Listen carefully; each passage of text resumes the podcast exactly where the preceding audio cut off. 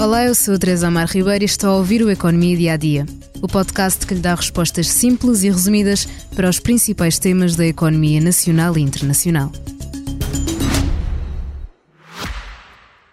O seu futuro pode dar-lhe a independência que ambiciona, mas não é independente de si. Ele depende da atenção que lhe der agora. O seu futuro precisa de alguém que o acompanhe com dedicação em todas as fases do seu crescimento. De alguém que saiba o que lhe dizer nas pequenas e grandes decisões. O seu futuro precisa de um novo banco. Dê atenção ao seu futuro agora. Pode fazê-lo sozinho, mas será mais fácil se nos estiver ao seu lado. Conheça as nossas soluções de poupança e investimento no balcão ou em novobanco.pt.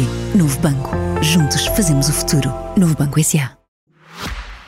Portugal tem vindo a somar novos máximos históricos nas energias renováveis. Desta vez foram batidos dois recordes em apenas 24 horas, um na produção eólica e outro na hídrica. Segundo os dados da REN, a empresa Redes Energéticas Nacionais, analisados pelo Expresso, às 19h45 desta quarta-feira foi batido o recorde hídrico de dezembro com uma potência de 6.908 megawatts em operação. Menos de 24 horas depois, às 1h15 da tarde de quinta-feira, o sistema elétrico registrou 5.099 megawatts de potência eólica injetada na rede. Foi a primeira vez que o país teve mais de 5 gigawatts eólicos a injetar eletricidade na rede. E já que a produção renovável é cada vez mais abundante, o preço grossista da eletricidade acaba por cair em consequência. Há mais de 10 anos que o mercado ibérico não tinha uma série de 8 dias consecutivos com preços inferiores a 10 euros por megawatt-hora. Em fevereiro, segundo os dados divulgados esta sexta-feira pela REN, a produção renovável representou 88% do consumo de eletricidade do país, ficando acima do contributo de 81% de janeiro. Estes recordes podem ser justificados do lado hídrico com o investimento da Iberdrola no complexo do Tamga e pelo lado eólico ajudou a maior disponibilidade de vento, em particular nesta última semana de fevereiro. Uma das consequências da maior produção eólica é a redução da produção das centrais de ciclo combinado alimentadas a gás natural, diminuindo também, em alguns momentos, o recurso às centrais hidroelétricas, o que influencia diretamente os preços da eletricidade no mercado grossista, como dissemos no início do episódio. Tal como o Expresso noticiou, fevereiro foi o mês com a eletricidade mais barata dos últimos três anos.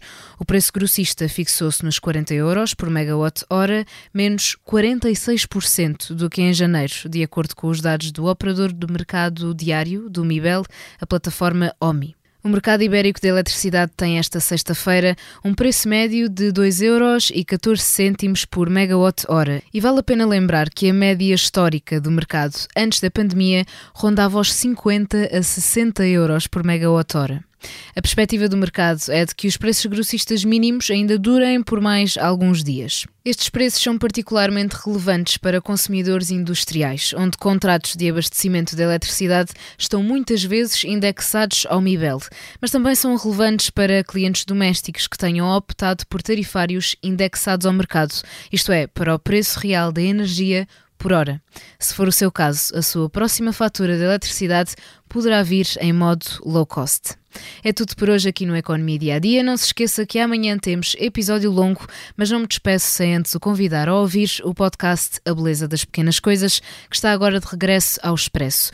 No último episódio lançado, o jornalista Bernardo Mendonça conversa com a escritora Alexandra Lucas Coelho sobre os conflitos e guerras no Médio Oriente e disse, durante a gravação, como podem os descendentes dos judeus de Auschwitz transformar Gaza num campo de. Obrigada por estar desse lado. Se tem questões ou dúvidas que gostaria de ver explicadas no Economia Dia a Dia, envie um e-mail para tearribeiros.express.empresa.pt. Voltamos amanhã com mais novidades económicas.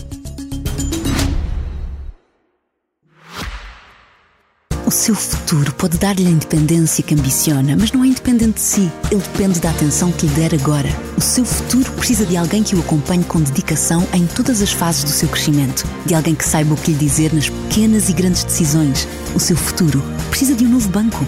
Dê atenção ao seu futuro agora.